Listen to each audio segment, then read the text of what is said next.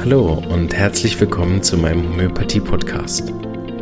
Mein Name ist Marvin Zander und ich freue mich darauf, dir diese alternative Heilmethode näherbringen zu dürfen.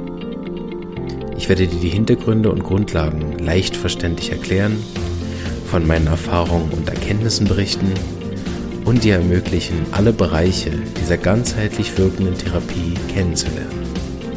Ich freue mich, dass du dabei bist und wünsche dir viele Erkenntnisse bei der heutigen Episode.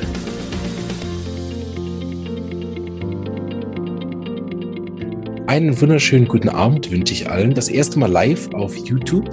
Ich bin ganz aufgeregt, dass der äh, YouTube-Gott uns da auch wohlgesonnen ist und dass technisch alles funktioniert.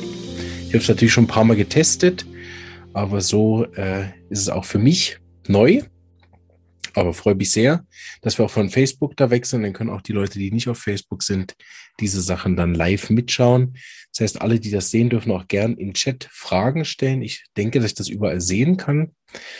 Ähm, und wir werden dann gern auch darauf eingehen. Ich werde das für die Christina dann einlesen. Sie sieht den Chat nicht.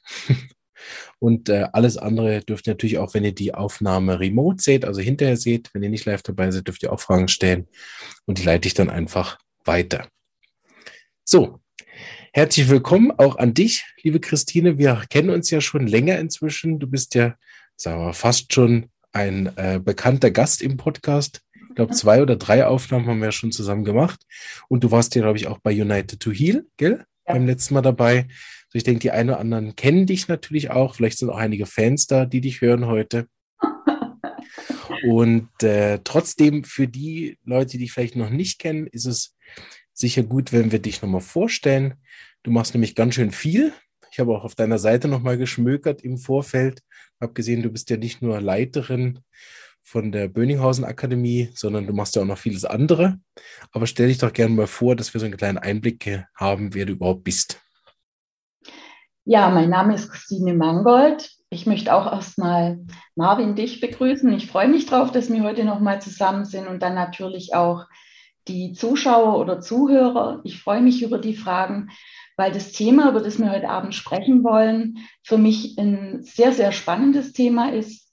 Ich bin seit fast 20 Jahren klassische Homöopathin, arbeite miasmatisch und mache seit ungefähr fünf Jahren auch in einem kleineren Rahmen Traumatherapie. Ich habe verschiedene Ausbildungen gemacht in Systemik, lösungsorientiertem Arbeiten und EMDR. Das ist eine Traumatherapie-Methode, wo über geführte Augenbewegungen die Traumen, die den Menschen immer wieder aufs Neue zu schaffen machen, integriert werden sollen. Und seit fünf Jahren bin ich an der Clemens von Bönninghausen Akademie Akademieleitung. Ich unterrichte an der Clemens von Bönninghausen Akademie seit 2010. Und es macht mir große Freude, auch die Welt der Homöopathen etwas mehr zu befüllen. Wir haben jetzt aktuell wieder einen ganz hervorragenden äh, Kurs laufen, der jetzt mit dem ersten Teil der Ausbildung fertig ist und in den zweiten Teil übergeht, der dann auch schwerpunktmäßig die Miasmatik mit einfließen lässt.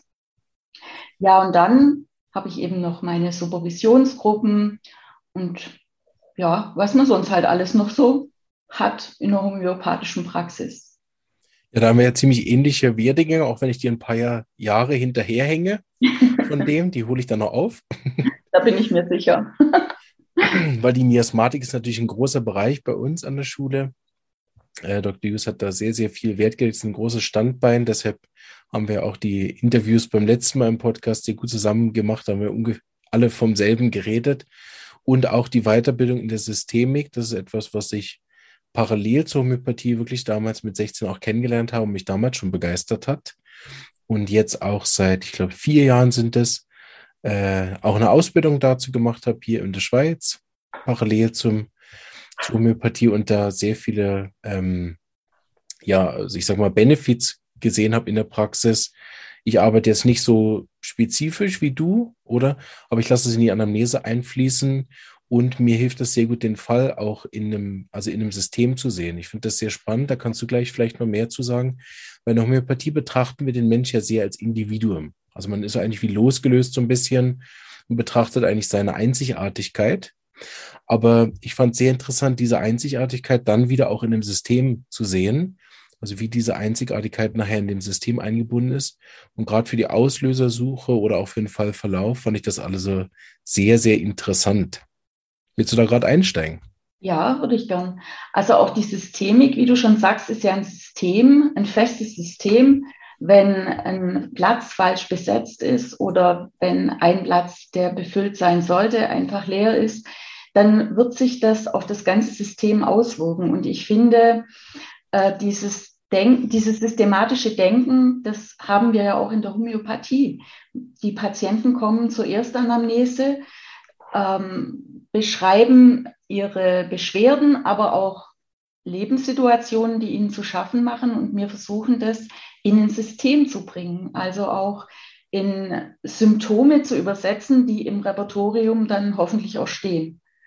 Und von daher finde ich, dass die Systemik einfach ein sehr gutes Handwerkszeug ist, um auch gut homöopathisch zu arbeiten. Und ich weiß nicht, wie es bei dir ist, aber mir fällt auf, dass Patienten häufig wegen körperlichen Beschwerden kommen und man dann an einem Punkt gerät, wo es plötzlich um was völlig anderes geht.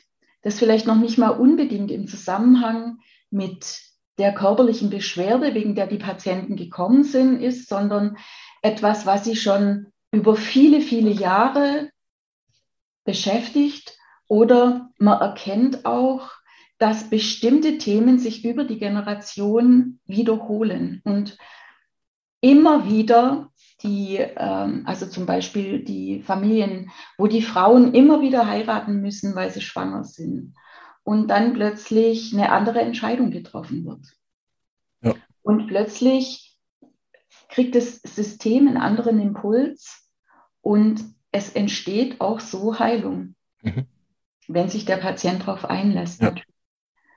Ich habe überlegt, vielleicht können wir, ähm, bevor wir richtig einsteigen, noch mal kurz ein bisschen definieren für die Leute, die nicht vom Fach sind, was genau ein Trauma ist. Ich glaube, das ist noch relativ ähm, ein breiter Begriff, weil ich habe manche Leute, die kommen mit einem Trauma, wo man manchmal vielleicht denkt, ja, also ob das jetzt wirklich ein Trauma ist, ähm, ist dann äh, erst, wenn man die Definition gut kennt, kann man das sehr gut einordnen.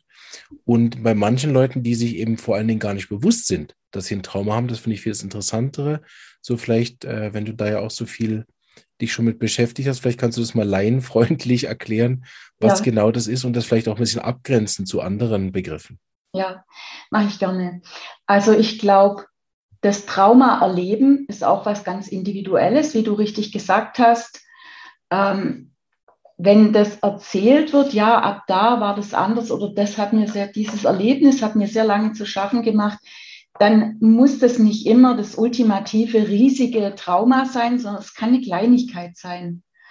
Einfach ähm, ein Erlebnis, das falsch interpretiert wird. Und das Trauma selber, also die Schwierigkeit an dem Trauma ist, dass das im Gehirn wie ein Kurzschluss ist und anders abgespeichert wird. Und dass dadurch, dass das anders abgespeichert wird, das triggerbar ist durch Erlebnisse im Außen. Also zum Beispiel, man hat einen schweren Unfall gesehen und immer, wenn man das Martinshorn hört, dann bekommt man Angst oder erstarrt, je nachdem. Und man könnte vielleicht, wenn man das bildlich erklären möchte, sagen, es ist wie eine Narbe im Gehirn, die nicht verheilt. Und nachweislich verändern solche traumatischen Erlebnisse auch unsere Hirnstruktur. Und es geht inzwischen auch in der Traumatherapie nicht immer darum, das Trauma aufzulösen, sondern es zu integrieren indem man es auch bewusst bearbeitet, hat man die Wahl zu handeln oder das so zu lassen, wie es vorher war. Und die Traumen, die nicht erinnerbar sind, das sind meistens Traumen in der frühen Kindheit. Und das Fatale ist, dass Traumen grundsätzlich der Sprache nicht zugänglich sind. durch diese falsche Abspeicherung. Aber wenn das ganz, wenn solche furchtbaren Erlebnisse in der frühesten Kindheit passieren, dann können sich die Menschen, denen das unter Umständen bis ins hohe Alter zu schaffen macht, daran nicht mehr erinnern. Und deswegen sind sie auch sehr schwer zugänglich und sehr schwer zu bearbeiten. Und die Menschen können sich nicht erklären, warum sie in bestimmten Situationen immer wieder dissoziieren, also plötzlich einfach nicht mehr da sind, oder warum sie in bestimmten Situationen so handeln und nicht anders handeln können. Das ist das Fatale daran. Und die Traumatherapie selber ist eigentlich relativ jung. Also es ist auch so in den 80er Jahren überhaupt hat sich das entwickelt und ist heute ein ganz großes Thema. Jetzt auch mit den Kriegserlebnissen der Geflüchteten wird uns das über Generationen begleitet, begleiten, weil man einfach auch weiß, diese traumatischen Erlebnisse der Eltern werden an die Kinder weitergegeben, also auch über die Genetik weitergegeben. Ja, das war, das war sehr interessant. Ich habe das zum Start von meiner Ausbildung, habe ich parallel dazu so einen Artikel in die Hände bekommen. Ich weiß nicht mehr, das ist auch schon wieder vier, fünf Jahre her. Ich weiß nicht, ob das war im Spiegel oder irgendwo so ein Beobachter oder so, wo das relativ lang auch gezeigt worden ist, wie eben die, die Kriegstraumata sich nachher in der Genetik wieder zeigen. Ja, ja. ja. Und ich muss sagen, ein Teil ist sicherlich Genetik, ein Teil ist aber auch das Verhalten der traumatisierten Eltern ihren Kindern gegenüber. Mhm, genau, dass, dass das wie weitergegeben wird. Ja, ja. Und das ist ja das Erstaunliche, dass Hahnemann vor 250 Jahren, äh, inzwischen sind es schon mehr, ne? fast 270, glaube ich, oder so, ne? Ja. ähm, ja, diese Miasmen entdeckt hat und damit ja auch eine Vererbungsart einfach durch die Beobachtungen wie gesehen hat.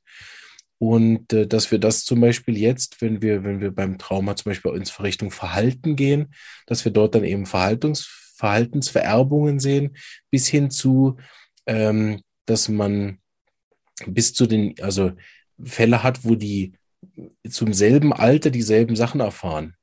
Also ja. wo, wo so eine Generation ist, habe ich mal betreuen dürfen, immer mit 50 äh, beginnen die Herzbeschwerden in der Familie. So, so bis, also bis da halt so genau zum selben Datum sozusagen. Ne?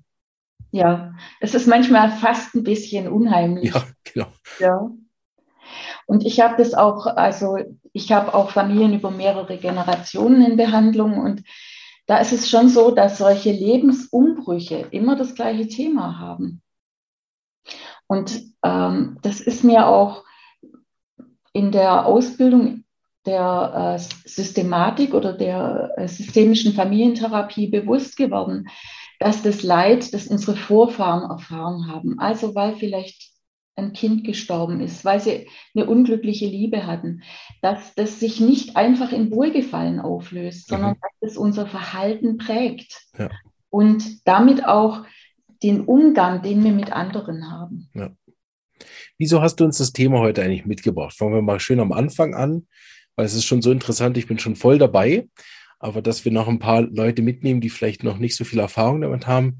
Wieso hast du gedacht, das wäre ein gutes Thema, heute das im Podcast zu besprechen?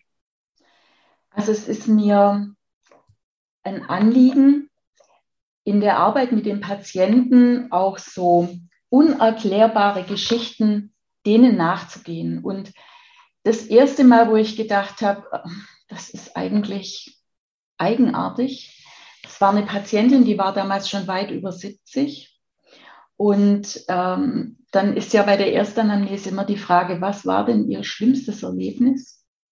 Und die Patientin bekommt spontan Tränen in die Augen und sagt, mit vier Jahren stand ich am Bahnhof und mein Vater ist in den Zug gestiegen als Soldat und kam nicht zurück. Und obwohl das ja schon über 70 Jahre her war, hat die Patientin spontan angefangen zu weinen. Und das zeigt im Grunde genommen, dass diese Trauer nicht aufgearbeitet wurde. Und dann kam, wie das eben häufig im Leben so ist, auch eins zum anderen. Also meine Eltern haben beide den Krieg, den Krieg erlebt. Ich glaube, mein Vater hat ähm, schwerere Kriegstraumen davongetragen wie meine Mutter. Und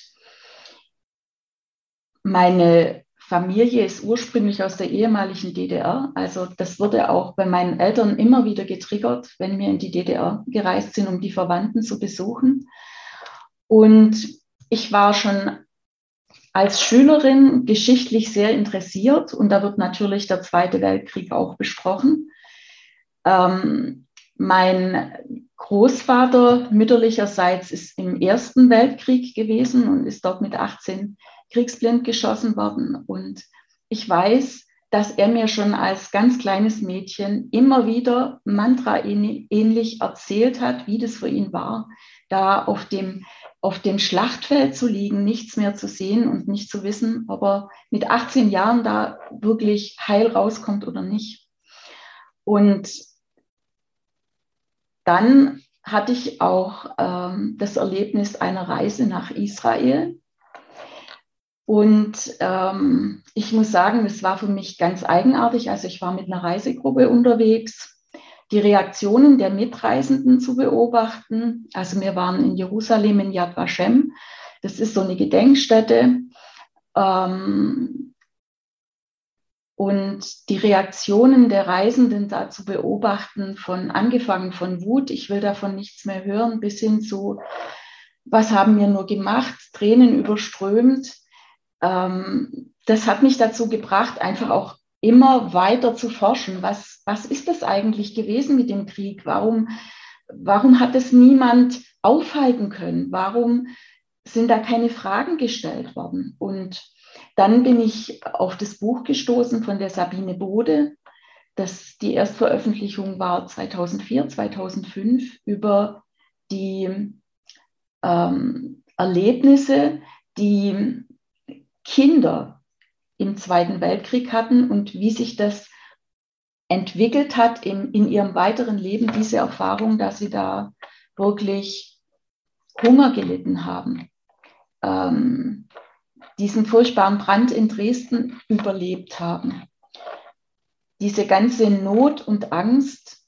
Und natürlich habe ich auch immer wieder Patienten gehabt, die erzählt haben, sie sind im Krieg aufgewachsen. Und ich habe dann immer wieder auch nachgefragt, wie war das für Sie? Gab es da, gab's da ein Erlebnis? Und war zum Teil schockiert, was diese Menschen erlebt haben. Also von Fliegerangriffen auf einen Fünfjährigen, der, also es ist auf ihn geschossen worden. Wie lebt so ein Mensch weiter? Und ich habe dann im Weiteren, weil ich eben häufig auch mehrere Generationen behandle, auch die, meistens kommen ja dann die Söhne und Töchter und erst dann kommt, kommen die älteren Menschen, ähm, wie die Beziehung auch war von den Eltern zu den Kindern. Und inzwischen ist ja diese transgenerationale Traumatisierung, zumindest in Deutschland, immer noch ein sehr großes Thema bei den Psychologen, weil man eigentlich auch jetzt erst erkennt, was für Spuren das hinterlassen hat. Also dass eben Eltern, die Flucht, Hunger, ähm, jemand haben sterben sehen, Vergewaltigungen erlebt haben, dass das das Leben so einschneidend prägt, dass das eben auch dadurch, dass das nicht besprochen wurde zu der damaligen Zeit, auch Auswirkungen auf die nächste Generation hat. Viele Patienten, die so in den Jahrgängen 1950 bis 1975 geboren sind, erzählen auch, meine Eltern haben nie was erzählt vom Krieg, niemals, weil ihnen oft für diesen Schrecken auch die Worte gefehlt haben. Und trotzdem ist es so, dass ich überzeugt davon bin und das auch bei meinen Patienten bestätigt bekommen habe, wenn jetzt zum Beispiel eine Frau geflüchtet ist und auf dieser Flucht Gewalt erfahren hat, von den Soldaten missbraucht worden ist, wie geht so einer Frau, wenn der Sohn, den sie geboren hat, plötzlich zum Mann wird? Das ist ein absoluter Trigger. Und der Sohn kann sich nicht erklären, warum die Mutter sich plötzlich ihm gegenüber so anders verhält. Das ist tragisch. Und zwar für beide, für die Mutter und für den Sohn. Und da einfach auch Anregungen zu geben. Fragen Sie doch Ihre Eltern mal, was haben Sie im Krieg erlebt? Das ist oft schon sehr hilfreich und in der Systemik heißt es ja auch, ach wie gut, dass ich es weiß. Das heißt, das Gespenst verschwindet, wenn man Licht reinbringt. Und ich habe damit einfach sehr gute Erfahrungen gemacht. Solche Erlebnisse, egal ob das jetzt die Kriegskinder waren oder die Kriegsenkel, sowas auch, wenn eben ein Leidensdruck besteht, in die Repertorisation mit einfließen zu lassen. Ja, super. Ähm, ich habe mich noch gefragt, was man, dass man sich das noch so ein bisschen besser vorstellen kann. Was lernt man denn in diesen Ausbildungen dann? Ist das eine sehr praktische Ausbildung, dass man einfach das anhand von Patienten sozusagen lernt? Oder gibt es, das ist jetzt, was ich zum Beispiel sehr stark beobachtet habe, dass es eigentlich wie so Gesetzmäßigkeiten gibt. Das kam mir sehr bekannt vor, als ich, wie ich das in der Homöopathie auch kenne, dass es wie so Gesetzmäßigkeiten gibt. Vielleicht kannst du da noch was zu sagen. Also ich glaube, das, ähm, das meiste Wissen habe ich mir angelesen, auch von der Manuela Huber, von der äh, Luise Redemann, bei der ich auch auf dem Seminar war diesbezüglich. Ähm, und dann ist es einfach auch die Fragetechnik und das Gespür für den Patienten. Das, man, man kann es nicht so pauschal sagen. Manchmal ist es bei den Kriegskindern auch das schlechte Gewissen. Ich habe überlebt und die anderen nicht. Und ich darf nichts sagen, weil mein Vater vielleicht bei der SS war. Auch der Verlust des Vaters spielt da ja eine große Rolle. Und die Auswirkungen auf die Kinder sind häufig, also auf die, im Grunde genommen auf die Kinder der Kriegskinder, wird auch dadurch ersichtlich, dass es meistens eine Bindungsstörung gibt an die Eltern, dass die Patienten auch sagen, ja, ich, ich gehe zwar meine Eltern besuchen, aber wir haben keine wirkliche Bindung zueinander. Und ich glaube, das ganz große Problem dabei ist, dass die, die Generation der Kriegskinder einen ganz furchtbaren Schrecken erlebt hat und jetzt meine Generation, also die, die, die Kriegsenkel, sind ja in der Zeit des Wirtschaftswunders aufgewachsen. Die hatten aus Sicht ihrer Eltern alles. Denen ging es gut. Die waren satt. Und ähm, diese, dieser Spruch, der dann sehr häufig fiel, war eben auch, stell dich nicht so an. Und aus Sicht der Eltern war das einfach unerklärbar, dass kleine Probleme, die die Kinder hatten, so, so schwer genommen worden sind, weil bei ihnen ging es um, ums Leben zum Teil. Und ähm, dann darf man nicht vergessen, dass dieses Wirtschaftswunder im Grunde genommen nur deshalb möglich war, weil eine ganze Generation nicht getrauert hat und auch das schlechte Gewissen unter Umständen verdrängt hat. Und trotzdem, das darf man einfach nicht unerwähnt lassen, das Beste wollten für ihre Kinder. Und natürlich waren auch gerade die, die, also die Deutschen waren ja geprägt von zwei Weltkriegen. Also die Großeltern haben den Ersten Weltkrieg erlebt, waren da traumatisiert, haben die Kinder, die dann den Zweiten Weltkrieg erlebt haben, aufgezogen.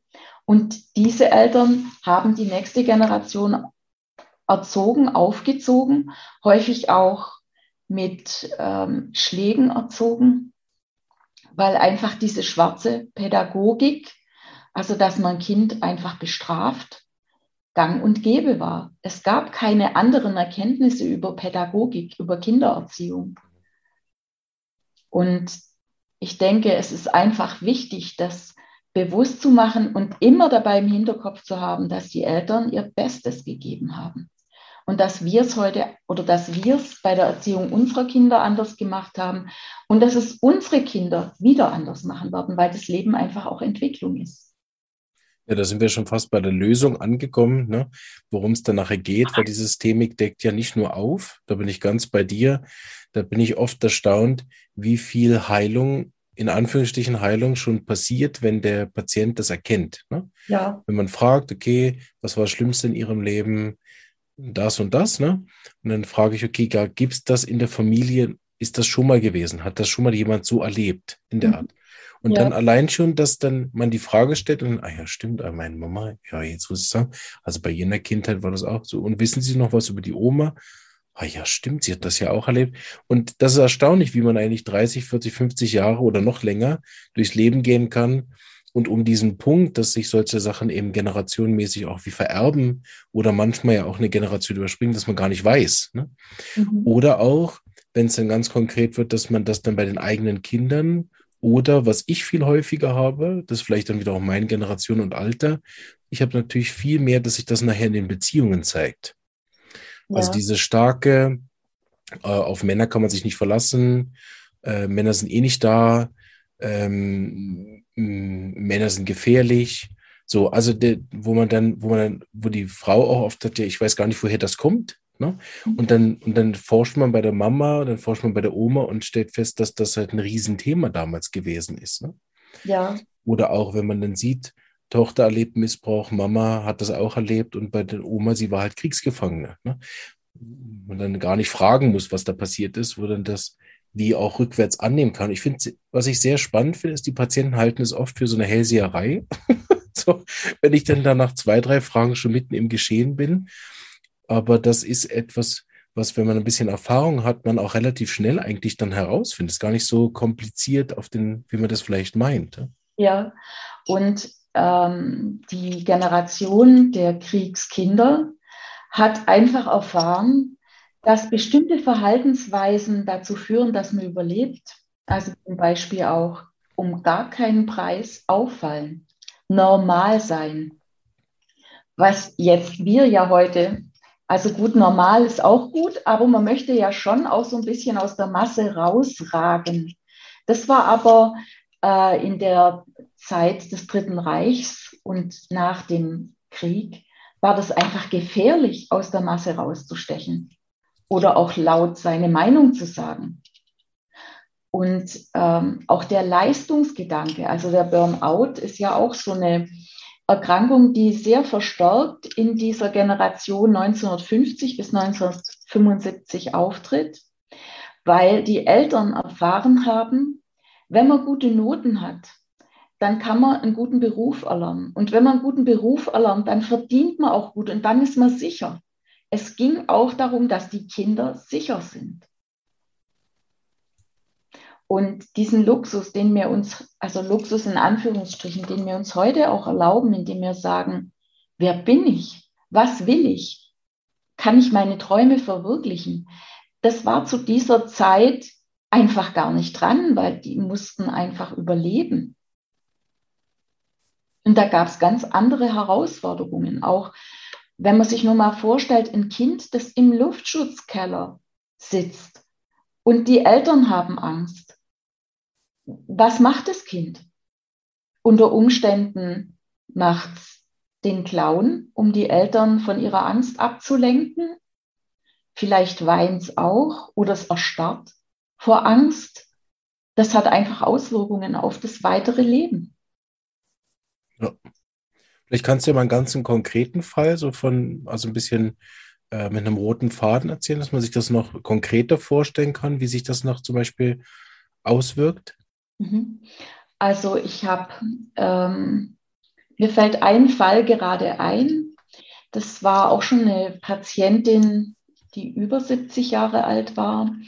Und sie hat erzählt, dass ähm, sie aus Schlesien geflüchtet sind. Ihr Vater war nicht da, der war im Krieg. Sie mussten flüchten in diesem eiskalten Winter.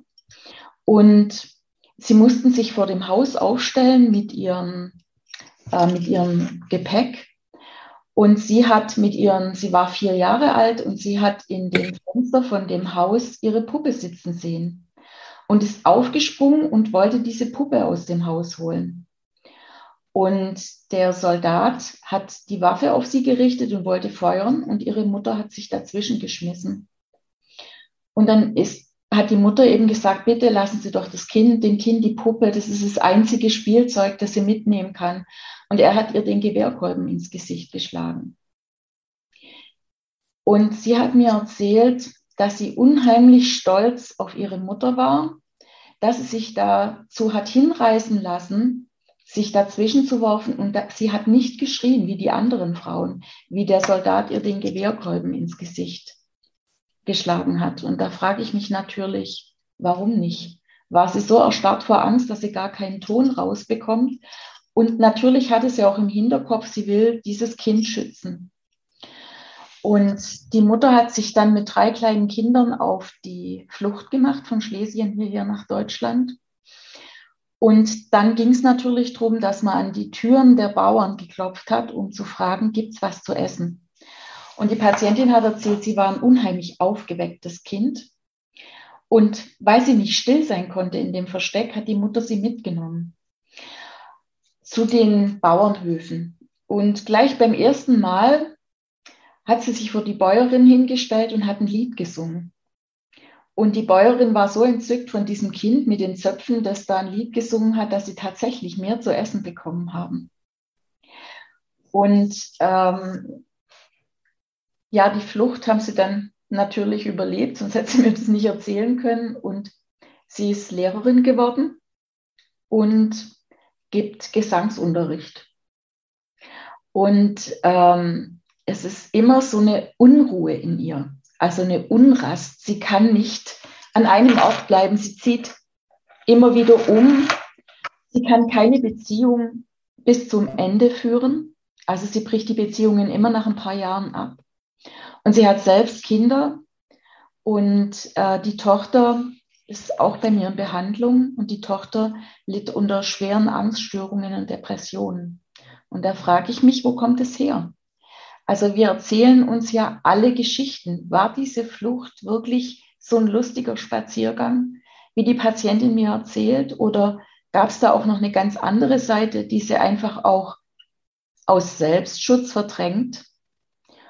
Und warum hat Ihre Tochter solche Depressionen? Also Mutter und Tochter haben einen guten und einen engen Kontakt und die Tochter hat den gleichen Beruf gewählt wie die Mutter und trotzdem leidet die Patient, also die Tochter, so sehr unter Angststörungen und Panikattacken und Depressionen, obwohl sie sich selber nicht erklären kann, wo das herkommt.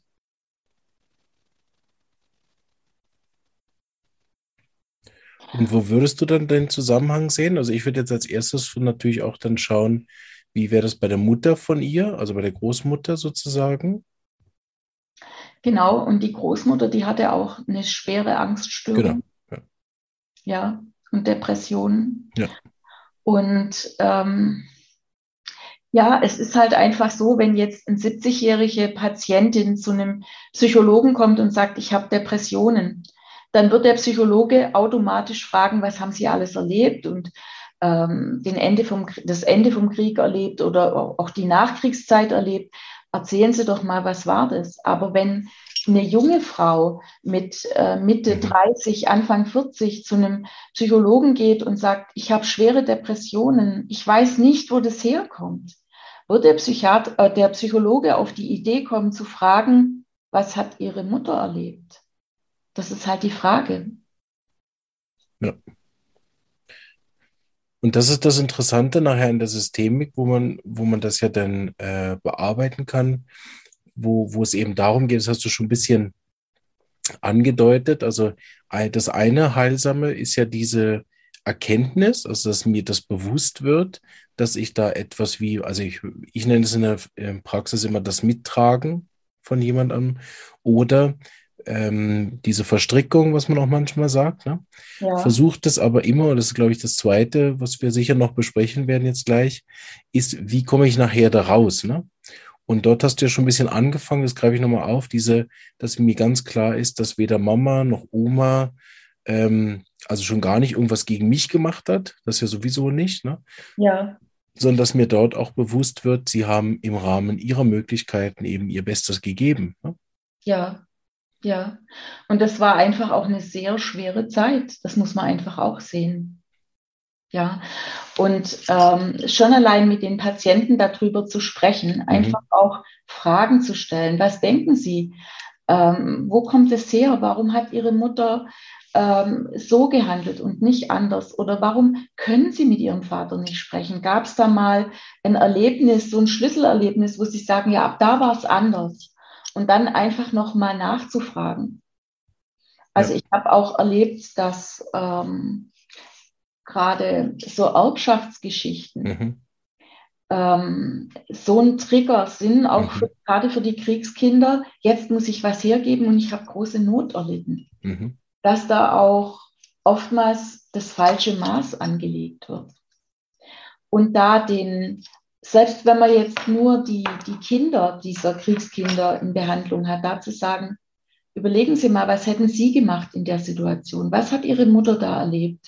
Sie ist zum, also ich nehme jetzt ein fiktives Beispiel. Sie hat ihre gesamte Heimat verloren. Sie ist aus einem angesehenen Haus gekommen. Sie hat Wohlstand gehabt. Und plötzlich muss sie zu Fuß flüchten. Was denken Sie, was in Ihrer Mutter vorgeht? Und die meisten Patienten wissen das. Und diese Geschichte, also einfach mal aufzurollen und da das Bewusstsein zu schaffen, ja, das war wirklich eine schwere Zeit und meine Mutter oder mein Vater ist auch das Produkt dieser Erlebnisse.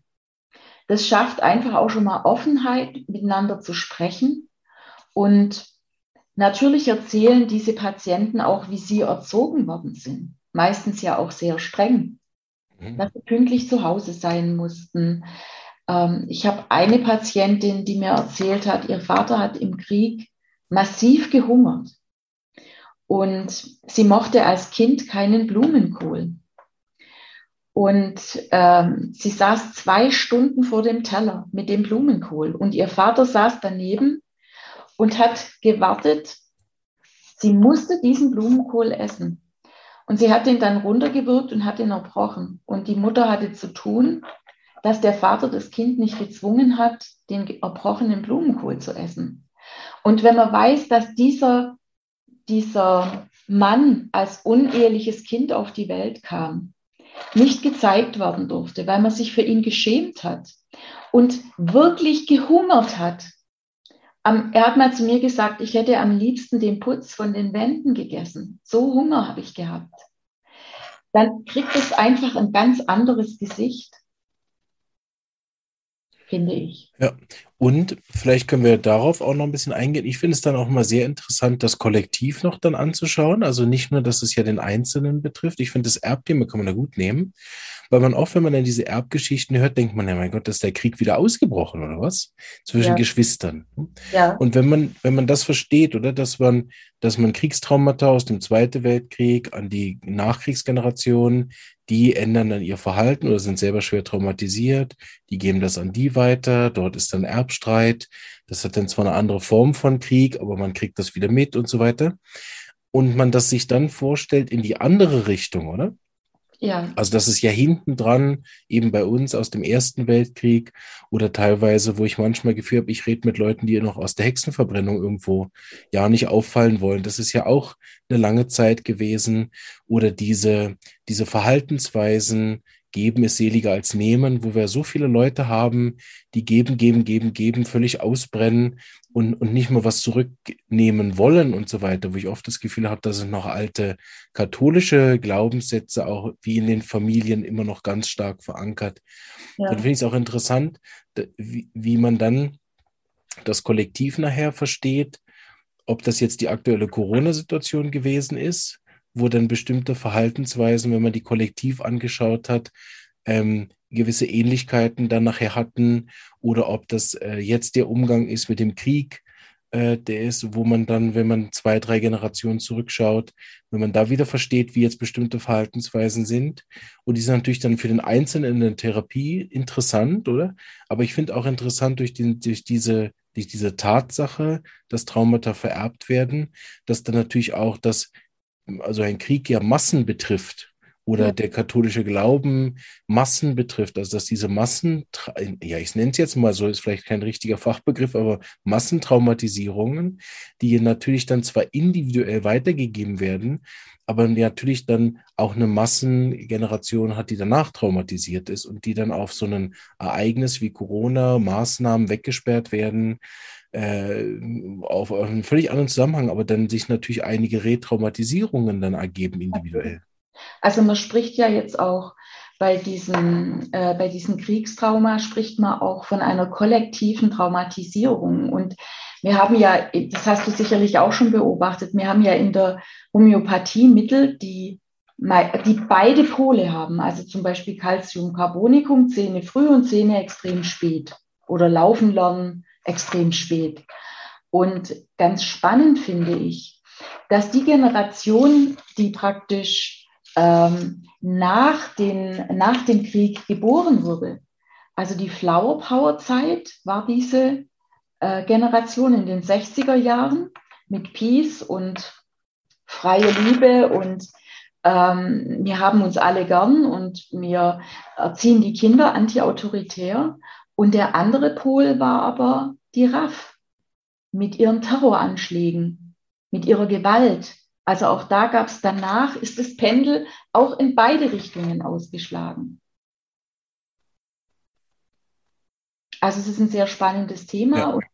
Wir haben an der Clemens- und Bönninghausen Akademie am 24. und 25.06. werde ich dazu äh, im Rahmen unseres Meisterkurses Traumen einfach das noch viel differenzierter natürlich erklären wie jetzt und auch Fallbeispiele bringen und auch erklären, wie ich homöopathische Rubriken bei diesen Fallbearbeitungen mit einbaue und warum. Ja. Also ich denke, das wird wirklich, ähm, werden spannende zwei Tage, weil es mir einfach auch ein Anliegen ist, auch bei den, bei den Teilnehmern eine Resonanz dafür zu entwickeln. Ja. Und ich kann nur sagen, ähm, dass ich das als sehr bereichernd für meine Arbeit finde, solche Erlebnisse einfach auch mit einfließen zu lassen. Und das wird jetzt ja auch zunehmen. Also wir haben in der, hier in der Schweiz haben wir natürlich weniger mit dem Zweiten Weltkrieg ehrlicherweise zu tun. Ja. Aber wir haben natürlich sehr viele Leute aus dem Kosovo, Jugoslawien, die, wo man das äh, sehr stark sieht. Oder auch, ich bin jetzt gar nicht sicher, ob welches es ist, ähm, ist, ist das Thailand? Nein sehr viele Einwanderer dort aus irgendeinem dieser Südostasien-Staaten, wo auch ganz viele Flüchtlinge hergekommen sind. Jetzt weiß ich es gerade nicht. Da haben wir einige auch in, den, in der Praxis mit sehr spannenden, traumatischen Situationen, wo es auch wirklich Traumamittel braucht, um den Fall zu öffnen. Mhm. Ja. Ja. Und ich denke jetzt mit dem, was eventuell uns so auch bevorsteht, was auch immer dort mit dem Ukraine-Konflikt auch ist, wird sicher das Thema Traumatisierung und Retraumatisierung, also ganz viele Leute sind auch wieder zu mir gekommen. Also ich mit dem, mit, dass der Krieg ausgebrochen ist, das hat bei mir so viel hochgeholt. Ja, genau. Und, und plötzlich habe ich mir wieder alte Fotos angeschaut und mit meiner Mama über den alten Krieg geredet. Also auch da, dass man wie auch eine Chance bekommt, eigentlich den Fall auch nochmal ganz anders zu beleuchten und auch diese Zwiebelschicht auch ranzukommen. Ja, und es gibt ja auch bei Traum, äh, Traumapatienten, gibt es ja auch die Fälle, wo Patienten dann entweder zu Alkohol greifen, mhm. so eine Art Selbstbehandlung durchführen. Mhm, ja. Oder auch, ähm, also auch Rauchen war nach dem Krieg ja völlig normal. Und es gab auch diese Werbung von dem HB-Männchen. Ich weiß nicht, ob du die noch kennst. Auf YouTube kann man die angucken, wenn man eingibt HB-Männchen also das Männchen hat HB-Zigaretten geraucht und zwar immer dann, wenn es einen cholerischen Anfall bekommen hat. Mhm. Und es war eigentlich auch das Thema vieler Väter, die aus dem Krieg zurückgekommen sind, dass die cholerisch waren. Und keiner hat so richtig, ja, also die sind halt bei bestimmten Kleinigkeiten an die Decke gegangen und man hat dann eben versucht, äh, sich so zu verhalten, dass es nicht dazu kam. Aber eine cholerische Reaktion ist im Grunde genommen auch aufgrund von einem traumatischen Erlebnis zu erklären, dass ja. da die Reizschwelle extrem ja. niedrig ist, dass die Zündschnur extrem kurz ist. Ja. Und die Kinder da eben auch drunter gelitten haben, unter diesen Vätern, die eben viel getrunken haben oder auch gewalttätig waren, weil sie einfach traumatisiert waren. Die haben ihre Kinder trotzdem geliebt, aber die haben eben Dinge erlebt, die man mit Worten nicht beschreiben kann. Und das war das Ventil. Ja. Also vielen Dank für den Einblick. Ich glaube, das ist auch deutlich geworden in dem Gespräch, was wir jetzt hatten, dass das natürlich ein riesiges Thema ist was einerseits man, glaube ich, strukturell und kollektiv einmal verstehen muss, wenn man da als Therapeut mitarbeitet, aber für den Einzelnen, glaube ich, vielleicht auch die Laien, die heute zugehört haben und äh, dabei waren, für die vielleicht noch interessant eben zu wissen, dass das auch nach Unfällen der Fall sein kann. Habe ich viele Patienten, die das ja. nach einem schweren Unfall haben. Oder diese posttraumatische Belastungsstörungen, eben auch Burnout-Themen oder schwere Diagnosen können das auslösen. Also es ist noch relativ äh, mehr ein Trauma, als was man so auf den ersten Blick meint. Und die dann nachher systemisch einerseits aufzuarbeiten, aber auch mit den systemischen Sachen, die in Richtung Heilung gehen. Allen voran dann natürlich bei uns beiden jetzt die Homöopathie, mit der ich ja eigentlich ja. einzig arbeite, ist das immer wieder sehr schön, vor allen Dingen bei Kindern zu sehen, wenn die eine traumatische Geburt haben, auch kein Zufall oft bei den Leuten, warum eine Frau eine traumatische Geburt hat. Ähm, und dann der Kind irgendwelche traumatischen Reaktionen zeigt, seien das Körpersymptome oder seien das Verhaltensstörungen. Und das ist immer wieder für mich spannend. Ich erzähle den Fall noch schnell, weil ich gerade so im, im, Flow bin, wenn du erlaubst. Ja, Hatte ich einen Patient, der hat bis fünf nicht gesprochen. Und das natürlich immer, da frage ich als erstes nach der Geburt, was da gewesen ist oder im Wochenbett. Und die hatte eine recht dramatische äh, Geburt, wem das was sagt, dieser Abgabe von zwei, also mehr mhm. tot als lebendig, in den ersten Minuten nach der Geburt und hat dann Sauerstoff und Intensivstation von der Mutter getrennt, also all das, was ja dann noch danach kommt. Ne? Und die hatte einen starken Schock in der Schwangerschaft. Also das war so Schock, Schock, Schock, Schock, Schock von dem Kind. Ne? Also mindestens drei und hat nicht gesprochen. Und das war ist einer der eindrücklichsten Fälle für mich persönlich, mit so einem, immer wieder Gänsehaut, wenn ich darüber nachdenke, wie der nach der äh, ersten Arznei in der Hochpotenz angefangen hat, die ersten Worte zu sprechen. Also das war für alle das wie so ein heiliger Moment eigentlich. Ich meine, wir wissen ja von den Skeptikern, das ist nur Placebo, aber also das ist wirklich wieder beeindruckend. Äh, den Fall betreue ich auch immer noch und es ist Wahnsinn, wie der aufgeblüht ist. Das ist oft was, was man sieht, wenn man bei Kindern eine traumatische äh, Situation hat und dann Mittel gibt, dann ist wie so eine Blume, die sich die Knospe öffnet und plötzlich in all den Farben, die eigentlich potenziell vorhanden gewesen wären, schon von Anfang an, dann plötzlich anfängt zu strahlen. Und es ist unglaublich, der ist jetzt, obwohl er so Verhalten, nee, Entwicklungsrückstand so viel hatte, ist jetzt völlig normal, im ganz normalen Eintag, der hat, der hat nichts verpasst er ist ganz normal jetzt eingeschult worden, als wäre nichts gewesen. Das ist natürlich, hätte niemand gedacht zu dem Voll. Zeitpunkt, wo ja. das mal bei mir in der Praxis äh, gewesen sind. Ne? Ja, man darf, glaube ich, auch nicht vergessen, dass zu der damaligen Zeit, wenn die Frau entbunden hat in der Klinik, hat die ja ihr Kind nicht bekommen. Das wurde ja versorgt, gell? Und äh, das macht einfach was mit der Bindung. Das kann man nachholen ich weiß nur nicht, wenn man dafür gar kein Bewusstsein hat, ob man dann darauf achtet. Ja. Ich sage es einfach nochmal, die Eltern haben zu ihrer Zeit immer ihr Bestes gegeben. Ja. Und das Leben ist Entwicklung und heute weiß man eben, dass, das, das, dass ein Neugeborenes unbedingt mhm. ein richtiges Bonding entwickeln zu können, bei der Mutter liegen muss, und zwar Haut auf Haut. Ja. Ja. ja. Vielen Dank. Es war wie immer eine Freude, mit dir zu sprechen. Sag doch nochmal ja. genau, wann das äh, Seminar ist für die Therapeuten, die Interesse haben und wie man euch am besten kontaktiert. Also am besten kontaktieren wir uns über die Website. Das ist www.cvb-akademie.de. Da stehen, steht das Datum drauf. Also das jetzt ist 24. und 25. Juni. Es fängt Freitagnachmittag an und geht bis Samstagnachmittag. Es sind zehn Unterrichtseinheiten und ich würde mich natürlich freuen, wenn das auf Interesse stößt und sich da jemand anmeldet. Man kann mich auch anrufen und nochmal nachfragen. Das ähm, ist gar kein Problem. Da ich ja Akademieleitung bin, steht meine Telefonnummer auf der Website und ich bin erreichbar. und in der heutigen Zeit muss man ja fragen, das ist online oder offline? Ah, genau. Gut, dass du mich daran erinnerst. online. Mhm. Super. Ja. Also vielen, vielen Dank. Wir werden ja äh, noch die Freude haben, mit einigen eurer Dozenten auch noch wieder sprechen zu dürfen, auch dann gern wieder live. Da freue ich mich schon drauf. Carola und oh. Ralf. Genau, Carola und Ralf äh, wieder im Podcast zu haben.